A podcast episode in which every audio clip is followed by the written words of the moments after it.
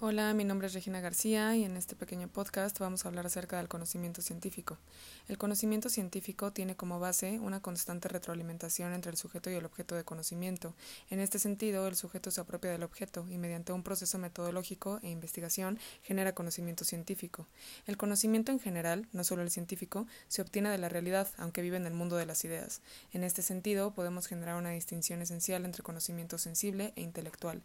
Generalmente, el conocimiento científico se encuentra más asociado al conocimiento intelectual.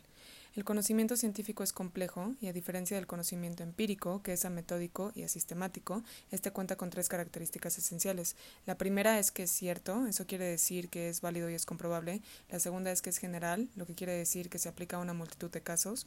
Y la tercera característica es que es metódico y sistemático. En este sentido, la ciencia, que se produce a través del conocimiento científico, es un sistema de proposiciones rigurosamente demostradas, constantes, generales, las cuales están ligadas entre sí por relaciones de subordinación relativas a los seres, hechos y fenómenos de la experiencia.